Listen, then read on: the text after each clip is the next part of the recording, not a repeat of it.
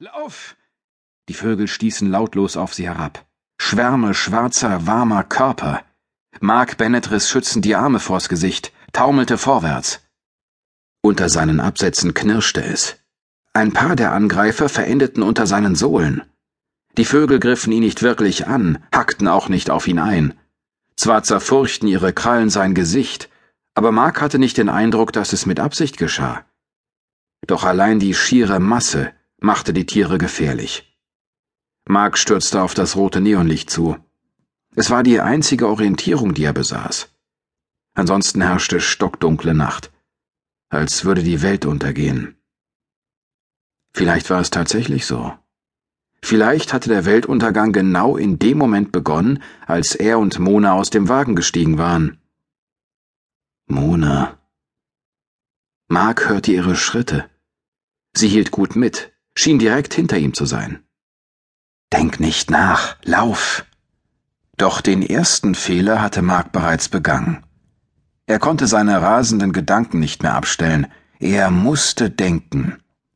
Fehler Nummer zwei folgte auf dem Fuß. Mark schaute sich nach Mona um. Beinahe hätte er aufgeschrien. Das Mädchen war unter einer schwarzen Wolke aus Vögeln in die Knie gegangen. Nur ihre nackten Füße in den Sandalen ragten aus der wirbelnden Schwärze. Der lautlose, gefiederte Albtraum hatte sie unter sich begraben. Erst in diesem Augenblick erkannte Mark, dass die Vögel es gar nicht auf ihn abgesehen hatten. Mona war ihr Ziel. In wildem Zorn schlug er ein paar der Kreaturen, die sich in seiner Kleidung festgekrallt hatten, zur Seite und beging Fehler Nummer drei. Er machte kehrt und eilte Mona zu Hilfe. Wütend wischte er die Vogelleiber beiseite und versuchte das Mädchen aus der lautlos flatternden Schwärze zu befreien. Aber immer mehr der Vögel schossen aus der Finsternis herab. Und nun attackierten sie auch Mark, pickten wütend mit ihren spitzen Schnäbeln auf ihn ein. Nun betrachteten sie auch ihn als Feind.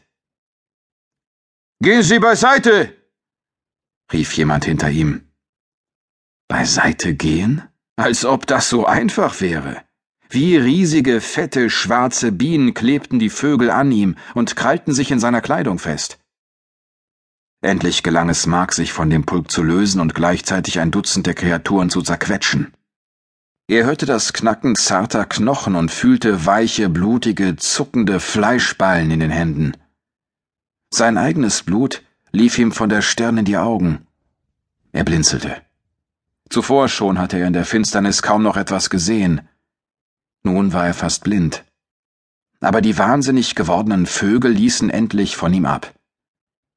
Mit dem Ärmel wischte Mark sich über die Augen. Verschwommen sah er, wie der Berg aus Vogelleibern anschwoll. Mona lag irgendwo darunter. Noch immer geschah alles in gespenstischer Lautlosigkeit. Unvermittelt zuckte ein weißer Strahl aus der Tiefe der Dunkelheit. Wie Puderzucker hüllte er die Hügelkuppe ein. Unwillkürlich verglich Mark das schauerliche Gebilde mit dem schneegekrönten Fujiyama.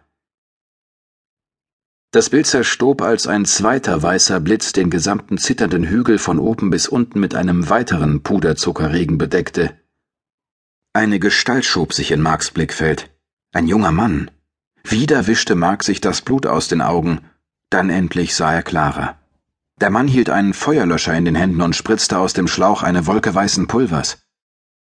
Dann hatte er den Hügel aus lebenden, zuckenden Vogelleibern erreicht und drosch mit dem Feuerlöscher wie besessen darauf ein. Mark hoffte nur, dass er nicht Mona traf. Ein zweiter, kleinerer Schatten huschte heran. Oh Gott, die bringen das Mädchen um! Die Stimme gehörte einem kleingewachsenen Mann, der einem Western entsprungen zu sein schien. An seiner Cowboyweste prangte ein Sheriffstern, und seine Stiefel waren mit Sporen geschmückt, die bei jedem Schritt klirrten und klimperten. Anstelle eines Revolvers war er mit einer großen Pfanne bewaffnet, die er mit beiden Händen wie einen Tennisschläger schwang, um sich damit die noch immer herabstürzenden Vögel vom Leib zu halten. Mit vereinten Kräften gelang es dem Cowboy und dem anderen Mann, bis zu Mona vorzustoßen. Noch immer lag über allem eine Glocke irritierender, gespenstischer Lautlosigkeit. Plötzlich entlud sie sich in einem Ausbruch kakophonischen Lärms. Als hätte eine Kanonenkugel in den noch immer anwachsenden Berg aus Vogelleibern eingeschlagen, stoben die Tiere schrill kreischend auseinander und schossen wie eine